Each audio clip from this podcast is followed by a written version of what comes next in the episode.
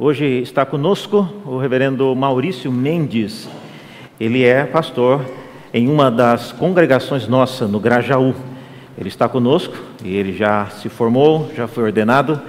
Hoje ele pregará, trará a palavra de Deus para cada um de nós. Reverendo Maurício, Deus abençoe.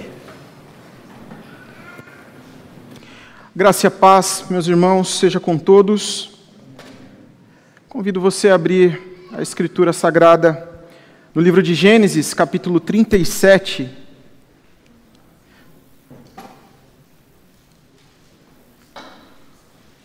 Nós vamos ler do versículo, nós vamos trabalhar do versículo 12 em diante, mas nesse primeiro momento vamos nos concentrar apenas nos versículos 12 até o 14.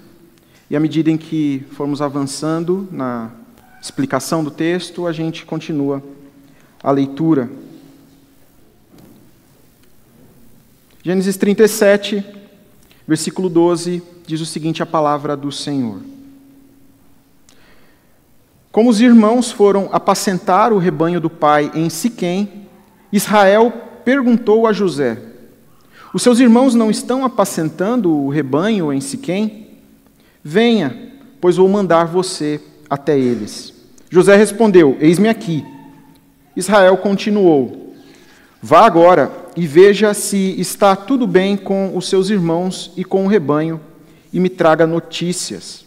Assim o enviou do vale de Hebron, e ele foi a Siquém. Até aqui a palavra do Senhor, por enquanto. Oremos mais uma vez. Senhor, nós louvamos ao teu nome pela tua palavra, que o Senhor mesmo a fez registrar para a edificação do teu povo, geração após geração, e é assim conosco hoje. Nós pedimos a tua graça e misericórdia o auxílio do teu Santo Espírito, para que todos que aqui estão e ouvem esta palavra aprendam as ricas lições contidas nela e não apenas, Senhor, as entendam intelectualmente, mas que a tua palavra, Senhor, desça ao coração e produza fruto na vida de cada um. É o que nós humildemente pedimos em nome de Cristo Jesus. Amém.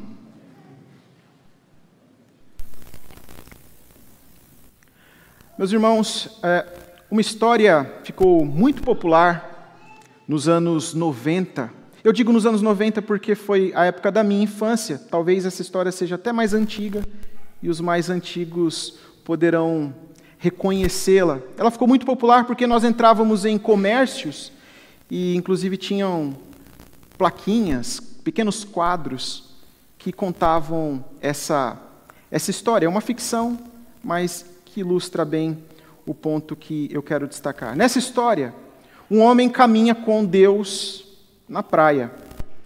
Então, à medida em que esse homem vai caminhando com Deus na, pela areia da praia, a vida desse homem toda vai passando diante dos seus olhos. Quando ele chega no final da caminhada, ele olha para trás e vê que na maior parte do tempo havia ali, na areia, dois pares de pegadas, as dele e a do Senhor que caminhava com ele. Mas curiosamente ele notou que em alguns momentos aquilo que eram duas, dois pares de pegadas se torna um par de pegadas apenas. E o homem reparou que foi justamente nos momentos em que a vida dele estava mais complicada, nos momentos mais difíceis da vida deste homem. E este homem então se volta para o Senhor e o questiona: Senhor, Porventura o Senhor me abandonou nos momentos mais difíceis da minha vida, porque eu observo as pegadas registradas na areia e justamente nesses momentos só há um par de pegadas. E o Senhor explica, então, para esse homem, que nesse momento exatamente era o momento em que o Senhor o estava carregando e por isso ele não observou dois pares de pegadas, porque aqueles pares registrados eram os pés do Senhor que o carregavam nos momentos mais difíceis da vida dele. Essa história ela ilustra um questionamento que todos aqueles aqui que já passaram por dificuldades, já passaram por provações, por grandes lutas, eventualmente fizeram ao Senhor. talvez com uma frequência muito maior do que nós estamos dispostos a admitir. E o questionamento é: Senhor, por que isso está acontecendo comigo? Será porventura que o Senhor se esqueceu de mim ou que o Senhor me abandonou e é por isso que eu estou passando por tamanha dificuldade? Talvez você já tenha feito esse questionamento. Talvez essa seja uma oração que você já tenha dirigido a Deus. O assunto que nós vamos tratar hoje busca responder a isso. O tema da nossa mensagem é qual é a origem e a finalidade ou o propósito das lutas na vida do cristão, na vida do crente, do salvo, do filho de Deus. Essas perguntas nós nos fazemos e a Bíblia as responde em diversos trechos.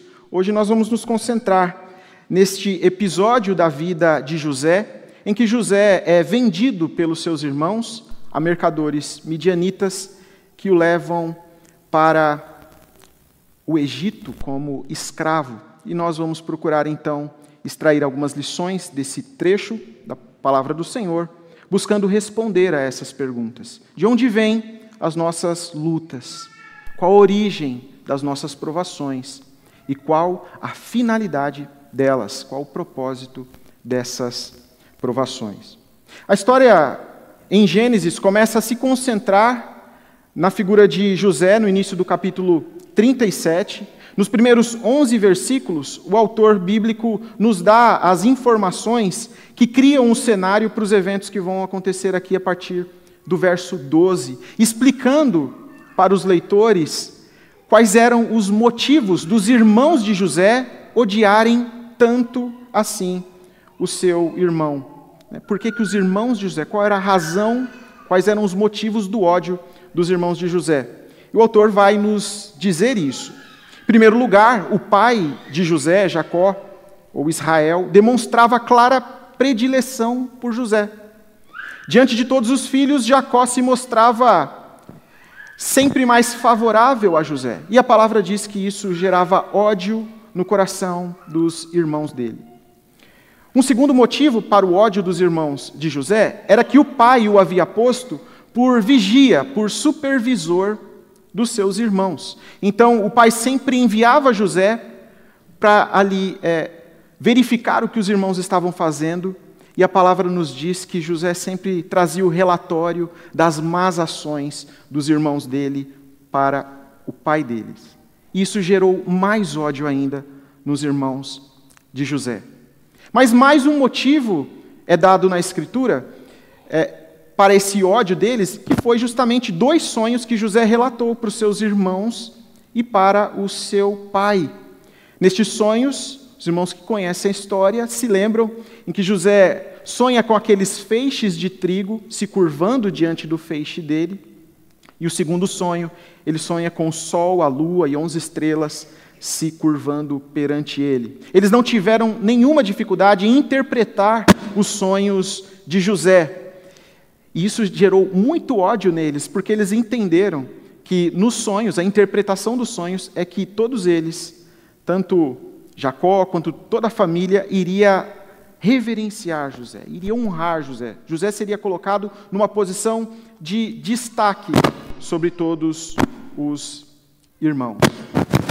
Essa foi a gota d'água, essa foi a gota d'água na vida, na, na, essa foi a gota d'água para os irmãos de José já não conseguirem nem mesmo falar pacificamente com ele, é o que a palavra nos relata. Eles não podiam nem desejar a paz para ele, porque eles já o odiavam sobremaneira. E isso arma o palco, arma o cenário para o relato que nós temos em seguida. Então, como nós lemos aqui do versículo 12 ao 14, é dito que o pai, é, é, os irmãos de José são enviados a apacentar o rebanho, e eles vão apacentar o rebanho na cidade de Siquém. E o pai, então, preocupado com a situação dos irmãos em Siquém, manda José para verificar se eles estão bem. Talvez um motivo para essa preocupação de Jacó, aqui de Israel, em relação aos seus filhos irem apacentar o rebanho em Siquém é que alguns anos antes, nessa mesma cidade, Diná, filha de Jacó, foi violentada pelo príncipe daquele, daquele lugar. E na ocasião, os irmãos de Diná, Simeão e Levi, depois que é, agiram com, com certa dissimulação, fizeram com que os homens daquele lugar fossem circuncidados, e no auge da dor daqueles homens, eles passaram a cidade à espada. E isso causou é, uma revolta muito grande, inclusive Jacó relata para eles né, que os homens poderiam é, se levantar contra eles, o que iriam pensar da família deles depois do que aconteceu. Então é natural que os irmãos indo para a cidade de Siquém para ir lá apacentar as ovelhas, era natural que o pai estivesse preocupado com a situação dos filhos ali. Então ele manda José para ver se está tudo bem, para pegar o relatório e passar para eles. O texto nos diz aqui que eles estavam no vale de Hebron, a cidade de Siquém está mais ao norte, cerca de 80 quilômetros ao norte, e José faz essa peregrinação até lá, buscando encontrar os seus irmãos e ter notícias deles para dar ao seu pai. O texto continua, nos versículos 14 a 17, eh, nos diz o seguinte: que a partir do 15, quando ele chega em Siquém, nos diz o seguinte: E um homem encontrou José que andava errante pelo campo e lhe perguntou: O que você está procurando? E ele respondeu: Estou procurando os meus irmãos. Por favor, pode me dizer onde eles estão apacentando o rebanho? Foram embora daqui. Ouvi quando disseram: Vamos a Dotã. Então José seguiu atrás dos irmãos e os encontrou em Dotã. Então o que acontece aqui é que quando José faz essa trajetória de cerca de 80 quilômetros para a cidade de Siquém, para tentar localizar os irmãos dele, ele não, não os encontra lá. Eu não sei se você já teve essa experiência, como é difícil você tentar achar alguém sem ter algum tipo de contato. Né? Talvez você tenha combinado com alguém alguma coisa, ou se encontrar em algum lugar, em determinado horário, e de repente a bateria do seu celular acaba, como é que você faz ali para encontrar a pessoa, às vezes num shopping, às vezes em algum lugar? É tão difícil, você começa a ter que perambular procurando a pessoa por ali. Bom, imagina José, 80 quilômetros distante de casa, procurando seus irmãos, mas curiosamente, entre aspas, por sorte, aos olhos humanos, num, num acontecimento de muita sorte, José encontra esse homem na verdade, esse homem encontra José andando errante ali pela região, vai ao encontro dele e, curiosamente, o homem sabia quem eram os irmãos de José, e não só sabia quem eram os irmãos de José, esse homem tinha ouvido os irmãos comentando para onde eles iam, eh, né, para onde eles iriam. Na ocasião era a cidade de Dotã, cerca de mais 21 quilômetros ao norte de onde eles estavam ali na região disse quem. Então, uma grande coincidência José ter encontrado esse homem quando ele chega lá em Siquém. Isso mostra a diligência de José ao procurar os irmãos. José poderia muito bem ter desistido dessa empreita, ter chegado lá em Siquém, não achou os irmãos. Foi uma viagem longa, 80 quilômetros. É longe até hoje, mesmo quem está de carro, você fazer uma viagem agora de 80 quilômetros, não é uma viagem curta. Então ele poderia ter desistido e voltado para a casa do pai, dizendo que não encontrou os irmãos, mas não. José é fiel no serviço que o pai lhe incumbiu. E ao ouvir o homem dizer que eles tinham ido para Dotã, José então se dirige a este local. O texto continua então com o encontro né, do, de José com os seus irmãos, e aí nós entramos nessa cena da conspiração e da execução do plano maligno que os irmãos de José tiveram na ocasião. O texto nos diz que quando José caminhou em direção aos irmãos lá em Dotã, de longe, versículo 18, de longe eles o viram, e antes que chegasse, conspiraram contra ele para o matar. disseram uns aos outros: Lá vem o grande sonhador, venham, pois, agora, vamos matá-lo e jogar o corpo numa dessas cisternas. Diremos que um animal selvagem o devorou. Vejamos então, vejamos em que vão dar os sonhos dele. Então, o ódio dos irmãos aqui chegou a tal ponto que, quando eles estavam em Dotã, ao ver o seu irmão se aproximando à distância, eles já começaram a conspirar olhando para José, dizendo: Não é este o sonhador?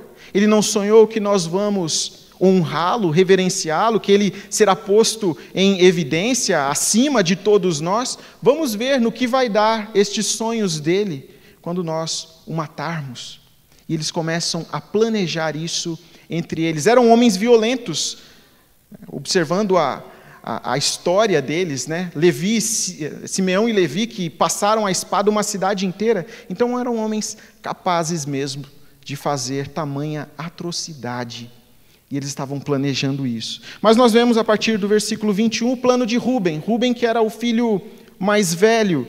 E diz o seguinte: o texto da palavra de Deus, versículo 21. Mas Ruben, ouvindo isso, livrou-o das mãos deles e disse: não lhe tiremos a vida. Rubem disse mais: Não derramem sangue, joguem o rapaz naquela cisterna que está no deserto e não lhe façam mal. Rubem disse isso para o livrar deles, a fim de levá-lo de volta ao pai. Mas logo que José chegou a seus irmãos, despiram-no da túnica, a túnica talar, de mangas compridas que trazia, e o jogaram na cisterna e a cisterna estava vazia, sem água. Então, o que nós vemos acontecer aqui é que o irmão mais velho tenta tomar a liderança dos irmãos, toma a frente e fala para os irmãos: Nós não vamos matá-lo, não vamos derramar o sangue do nosso próprio irmão, vamos jogá-lo nessa cisterna aqui. E o plano de Ruben, ao orientar os irmãos a jogá-lo na cisterna, era justamente depois poder libertá-lo e mandá-lo de volta para o pai. Eles fazem isso quando José chega, eles arrancam aquela túnica talar, uma túnica comprida, de mangas compridas, que José tinha presenteado, que Jacó tinha presenteado José, eles arrancam isso de José e o lançam nessa cisterna, uma cisterna seca ali na região desértica que eles possivelmente estavam. E o texto agora nos relata que os irmãos não seguiram tanto assim a liderança de Ruben. Ruben, que era o primogênito, pela linhagem, pela ordem natural das coisas, seria ele o líder entre os seus irmãos. Mas Ruben foi rejeitado como sendo o primogênito, tendo direitos né, de primogênito, por haver se deitado com a concubina de seu pai. Então, você percebe aqui que até entre os irmãos a liderança dele já não era mais tão seguida assim. Pelo contrário, os irmãos seguem a liderança de um outro irmão, que é Judá. Nós vemos o relato a seguir do que acontece. Versículo 25 nos diz: Depois sentaram-se para comer, e levantando os olhos, viram que uma caravana de ismaelitas vinha de Gileade. Seus camelos traziam especiarias, bálsamo e mirra que levavam para o Egito. Então Judá disse aos irmãos: O que vamos ganhar se matarmos o nosso irmão e depois escondermos a sua morte? Venham, vamos vendê-lo aos ismaelitas. Não lhe façamos mal, pois é nosso irmão e do nosso sangue. E seus irmãos concordaram. E quando os mercadores midianitas passaram, os irmãos de José o tiraram da cisterna e, os, e o venderam aos ismaelitas por vinte moedas de prata, e os ismaelitas levaram José para o Egito. Então, o que aparentemente aconteceu aqui é que Ruben, que deu aquela ideia aos irmãos, já não estava na presença deles neste momento, e aí os irmãos, com José preso ali na cisterna, e mais para frente o texto vai nos relatar que, é, quando eles estão conversando entre eles, já lá no Egito, eles falam: Não ouvíamos nós, o nosso irmão, é, implorando, suplicando pela sua própria vida. Então eles estavam ali José nessa cisterna implorando, suplicando pela sua própria vida, e o texto nos diz que eles se sentaram para comer. Eles se sentaram e tiveram ali uma refeição. Curiosamente, a próxima vez em que estes irmãos forem comer na presença de José, José não estará preso numa cisterna, mas José estará na cabeceira da mesa, provendo o banquete que eles vão se alimentar. Mas eles não sabem disso neste momento. José também não sabe disso nesse ponto da história. E os irmãos então Judá aqui dá uma ideia aos irmãos, dizendo o seguinte: a gente não vai lucrar nada se a gente matar o nosso irmão. Vamos então vendê-lo. Assim a gente lucra alguma coisa com isso que nós estamos fazendo. Isso pareceu bom aos ouvidos dos irmãos, porque coincidentemente, nesse momento, passava então uma caravana de comerciantes ismaelitas ali pela região. Era a ocasião certa para eles venderem o seu irmão. É, mais um evento que parece uma tremenda coincidência, porque se José não tivesse se demorado em Siquém, depois rumado para Dotã, é, não teria se casado exatamente o tempo de José chegar até os irmãos e da caravana desses ismaelitas passarem por ali. Mas, numa aparente coincidência, essas coisas acontecem no mesmo momento e então os irmãos dão ouvidos à proposta de Judá e oferecem José como escravo para essa caravana de ismaelitas que passava. O texto nos diz que eles venderam José por 20 moedas de prata. Um preço relativamente bem baixo. Você vai observar mais para frente na Escritura, em Êxodo, por exemplo, que é, na lei ali civil do povo, se você possuísse um boi, por exemplo, um, um boi seu descontrolado matasse um escravo de alguém, você seria obrigado a pagar 30 moedas de prata por esse escravo que foi ferido ou morto. 30 moedas de prata é um preço curioso, porque ele é baixo, o preço de um, de um escravo machucado, de um escravo morto. José não foi vendido nem por isso, foi vendido por 20 moedas. Considerando que Benjamim não está aqui no meio deles, né, é, sobram 10, então cada um recebeu duas moedinhas de prata pelo seu, pela vida do seu irmão. E isso então acontece quando Rubem retorna à cisterna, ele tem uma grande frustração, né? Ele, pelo que acontece ali, os irmãos não deram ouvidos a ele. Né? Então, quando Rubem voltou à cisterna, eis que José não estava nela.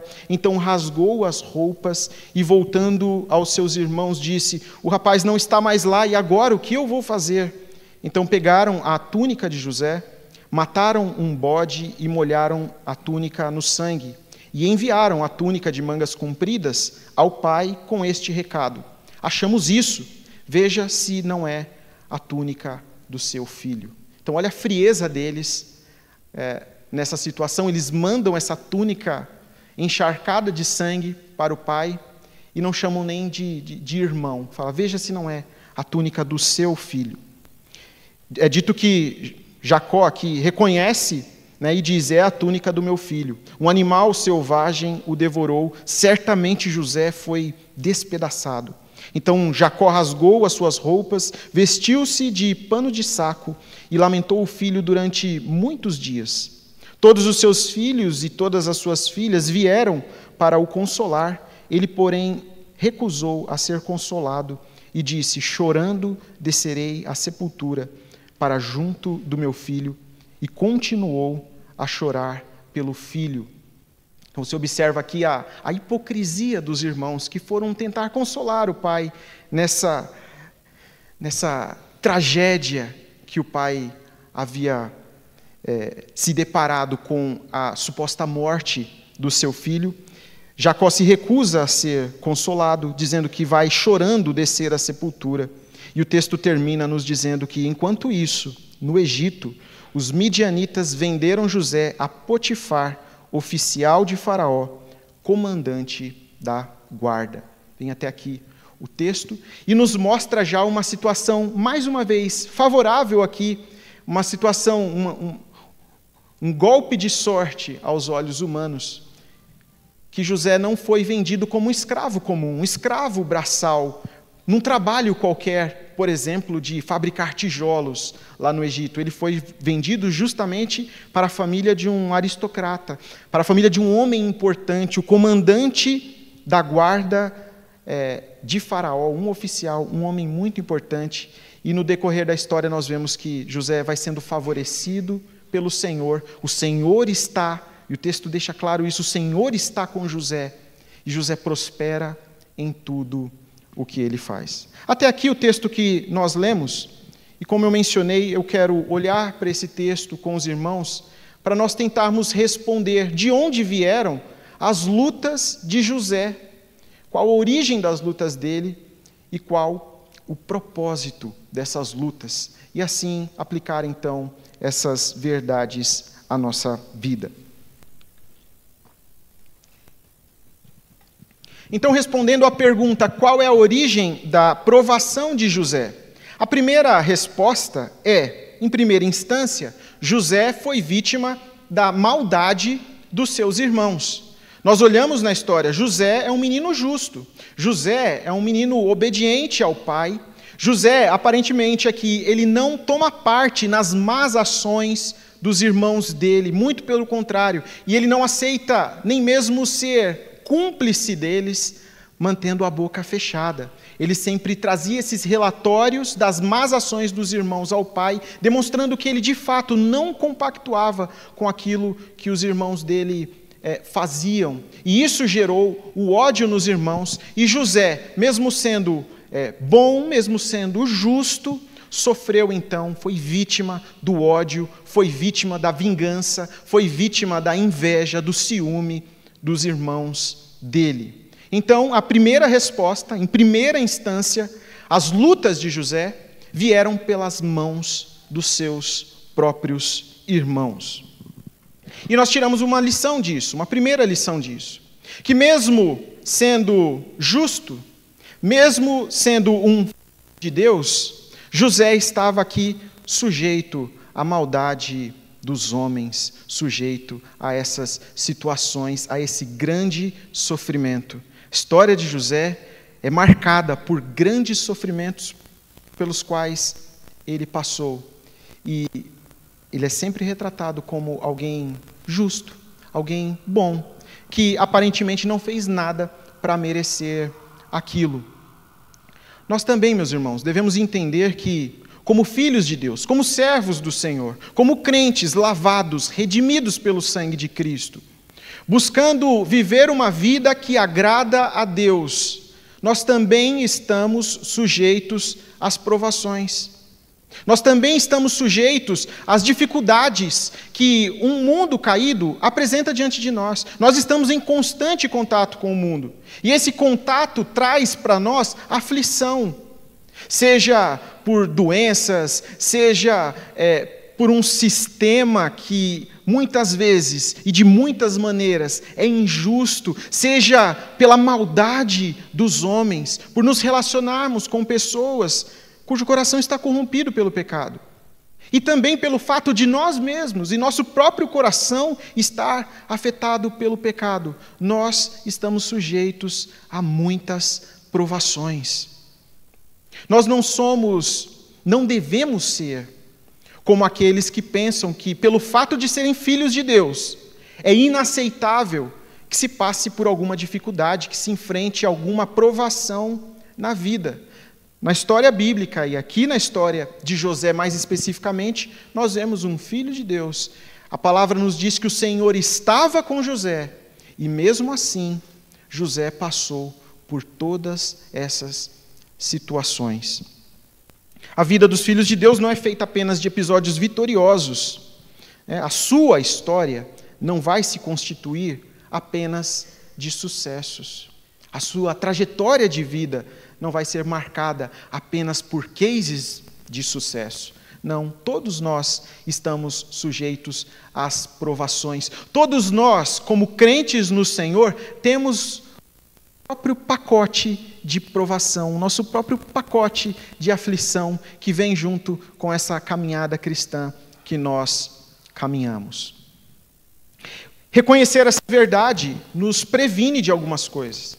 Reconhecer essa verdade nos previne de ilusões triunfalistas, de que agora é só vitória, de que agora nós vamos só ser cabeça e não cauda, de que agora vai ser só bênção nas nossas vidas, que nós não aceitamos de nenhuma qualquer tipo de situação adversa. Entender isso nos previne desse tipo de conclusão.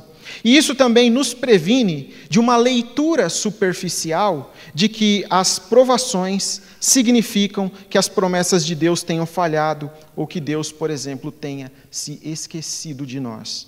Você se lembra do que eu falei no começo? E que você também, é, assim como aquele homem na praia, pode em muitos momentos da sua vida ter pensado: será que Deus se esqueceu de mim? Será que Deus me abandonou? Será que não é essa a pergunta que você está fazendo agora?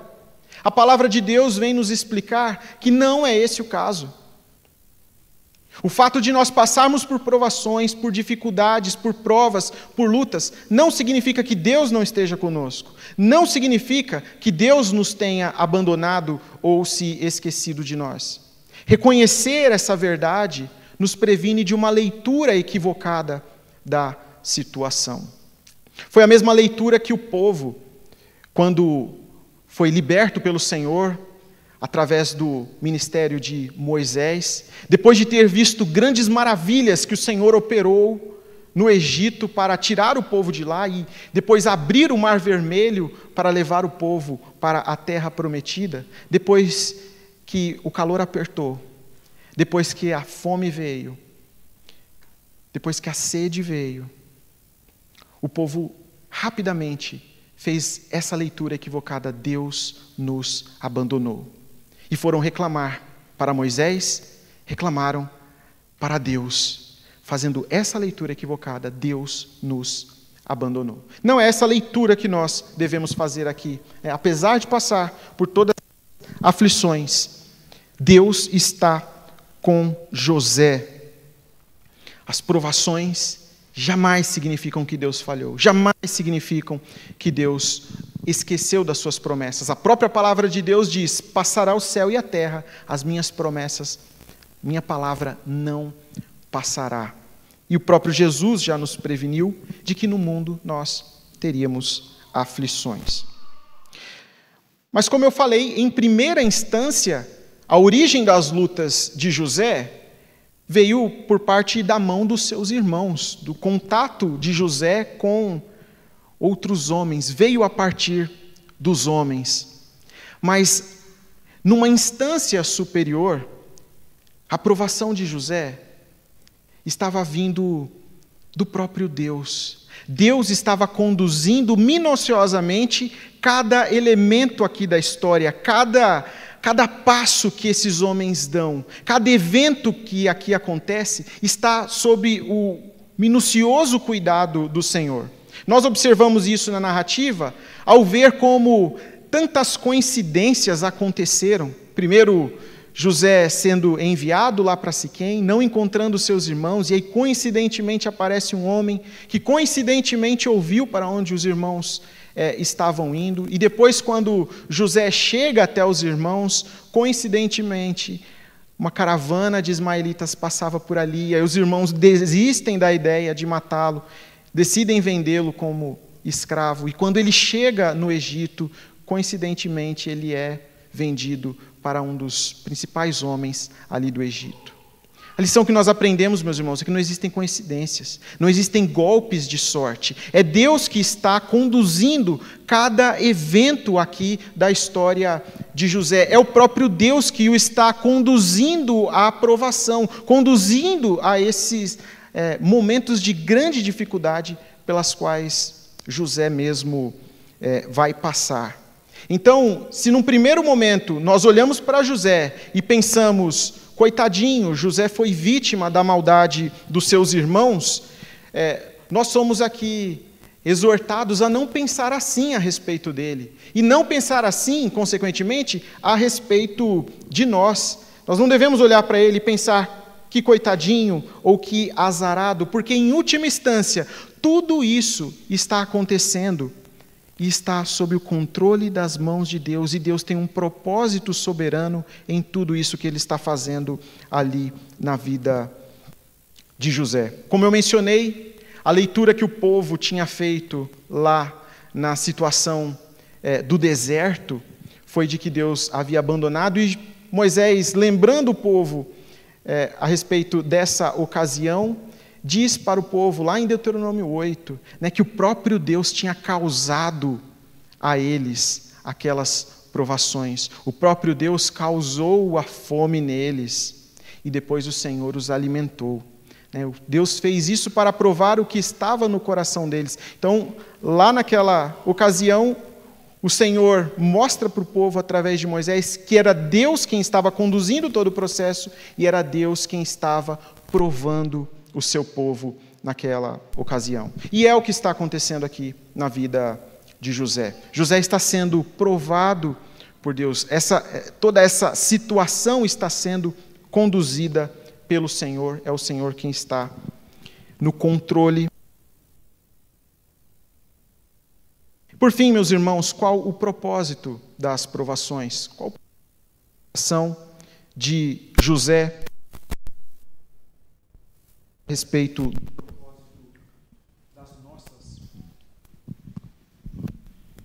das nossas, provações. Por que José está passando por tudo isso? Por que José tem que sofrer tudo o que ele está sofrendo? Você que conhece a história completa, sabe que Deus está conduzindo todos os eventos que são traumáticos na vida de José, mas que vão culminar no bem da família dele. O que Deus está fazendo através de José é, por meio de todos esses eventos, de todo esse sofrimento, prover salvação para a família de José. Esses mesmos irmãos, homens maus, malignos, que intentam o mal contra José, José vai ter essa leitura lá na frente e ele vai dizer para os irmãos, quando eles se reencontrarem: Vocês intentaram o mal contra mim, mas Deus tornou em bem o mal que vocês tentaram contra mim. O Senhor tinha o propósito de salvar o seu povo por meio ali da vida de José. O Senhor tinha um propósito soberano de salvar estes homens pecadores, estes homens que entregaram José para a morte, estes homens que venderam o seu próprio irmão como escravo, mas eram um povo de Deus, eram um povo da aliança. E o Senhor, por meio da vida de José, dessa trajetória de José, o Senhor providencia salvação para o povo de Deus, salvação para a família dele. O propósito da salvação não é nos destruir. O propósito da provação não é nos destruir, mas sim nos edificar. Em todos esses acontecimentos, Deus estava operando o livramento e a salvação do seu povo. O propósito de Deus ao provar o seu povo, aprovar os seus filhos, nunca é para o mal. Deus sempre prova e com a prova, Deus está sempre fazendo algo bom. Assim como o autor aos Romanos, como Paulo vai nos dizer lá no capítulo 8, 28, sabemos que todas as coisas cooperam para o bem daqueles que amam a Deus. E esse todas as coisas envolve todas as coisas mesmo, inclusive os eventos difíceis, inclusive os momentos de grande dificuldade pelo qual nós passamos. Então, tudo isso nós devemos crer que Deus está fazendo algo bom. E Paulo diz qual é o bem supremo que Deus está fazendo em todas essas situações. Em, no versículo 29 lá de Romanos 8, que é de moldar a nossa imagem em conformidade com a imagem de Cristo, moldar o nosso caráter. A grande obra que Deus está fazendo em você não é visando realizar os seus sonhos, não é visando colocar simplesmente você em destaque diante do mundo. A grande obra de Deus na sua vida é moldar o caráter de Cristo no seu coração. E para moldar o caráter de Cristo no seu coração, muitas vezes você será colocado em situações de provação, em aflições, em momentos difíceis. Mas você deve entender que em tudo isso, Deus está no controle e conduzindo as coisas para o seu bem. Foi isso que aconteceu aqui com José. O Senhor tinha um propósito soberano de salvação do seu povo e estava conduzindo tudo conforme o seu soberano propósito, que é muito bom. José não tinha como entender isso nesse momento. José poderia simplesmente abandonar a sua fé. Nós vimos, nós vemos pela, pelo prosseguimento da história que não é isso que acontece. José dá bom testemunho, ele permanece crente, mesmo diante dessas provações, ele permanece crendo até o Senhor. O propósito das provações é nos levar até Cristo. Ao olhar para a história aqui de José, meus irmãos, às vezes nós cometemos rapidamente o erro de nos identificarmos com o personagem principal. Nós nos colocamos na, na pele de José, nos identificamos com ele, com seus desafios. Né? Mas o que essa passagem da Escritura está nos contando, é, ela está nos dando um preview daquilo que o Senhor está fazendo no âmbito muito maior, no âmbito da Escritura. E estes eventos estão apontando para o que Deus fará através do seu próprio Filho, Jesus Cristo. Aqui, o justo precisou sofrer para que os irmãos maus dele fossem salvos. E é exatamente o que Deus faz por nós por meio de Cristo Jesus. O justo precisou vir ao mundo, ser obediente, foi obediente até o fim, até a morte morte de cruz para que nós que somos maus pudéssemos ter vida, pudéssemos ter salvação. Então, os eventos aqui da vida de José não apenas servem para a salvação do povo, mas também para a nossa instrução, para nos levar a olhar para Cristo e reconhecer Cristo aqui na vida e na história de José.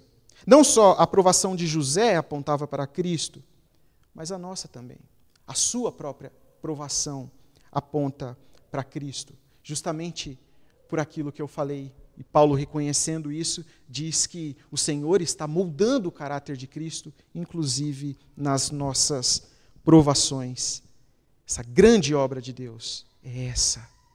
Não cumprir com os seus sonhos, não fazer a sua vontade, mas fazer a vontade dele. E a vontade dele é soberana, perfeita e é moldar o caráter do seu filho em nós. Por isso, meus irmãos, concluindo, nós estamos sujeitos a fracassos nessa vida. Nós estamos sujeitos a lutas, a provações, a perseguições, ao ódio de outras pessoas, a ataques injustificados. Nós estamos sujeitos a sofrer injustiças nesse mundo. Nós estamos sujeitos a enfrentar doenças, a enfrentar dores, a enfrentar a morte mas nunca se veja como vítima nessas situações. Nunca tenha essa leitura equivocada de que você é simplesmente uma vítima do mundo, uma vítima da vida. Também não tenha a leitura equivocada de que se todas essas coisas estão acontecendo é porque Deus se esqueceu de você ou porque Deus abandonou você. Muito pelo contrário. Entenda que todos os eventos da sua vida estão sob o soberano controle do Senhor. O Senhor nos diz na Sua palavra, o próprio Senhor Jesus Cristo nos diz que nós somos ovelha dele, ovelhas dele, e nós estamos nas mãos dele, e das mãos dele ninguém nos arrebatará. Então, quem somos nós para desconfiar do próprio Senhor que nos diz isso? Por isso, a nossa leitura nunca deve ser a de que o Senhor nos abandonou. Não. Nós devemos ler as situações difíceis da nossa vida, entendendo que Deus tem um propósito soberano, que Deus está moldando o caráter do seu filho em nosso coração, e nós devemos permanecer firmes na fé, entendendo que o plano do Senhor, que a vontade dele é muito melhor do que a nossa, que Deus está no controle de todas as coisas. E devemos nos lembrar do próprio Cristo que sofreu para que fôssemos salvos ele sofreu morte de cruz para que nós tivéssemos vida. Então, sempre que estivermos em alguma situação de aflição, lembre-se que o próprio Filho de Deus conhece as nossas aflições por conhecimento de causa, e a própria palavra nos diz que ele está à destra do Pai, intercedendo por nós em todas essas situações. Então espero, meus irmãos, que nós sejamos então alimentados pela palavra do Senhor dessa maneira, compreendendo e lendo corretamente os eventos traumáticos da nossa vida, os momentos difíceis da nossa vida, e que nesses momentos nós honremos ao Senhor com aquilo que fazemos, com a maneira como nos portamos, com o que pensamos, com o que falamos. Vamos orar? Senhor, nós louvamos o teu nome, nós te agradecemos porque o Senhor é fiel.